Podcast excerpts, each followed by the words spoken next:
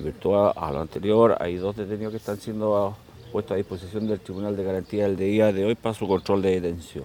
Y se continúa la diligencia porque eso se, se está informando al Ministerio Público, hay antecedentes que se siguen trabajando y eso ya teniendo resultados van a estar en conocimiento ustedes. ¿Los ¿El sujetos origen tenían, de la res- droga? Santiago, tenían residencia en Osorno ellos? uno de ellos, ¿El otro?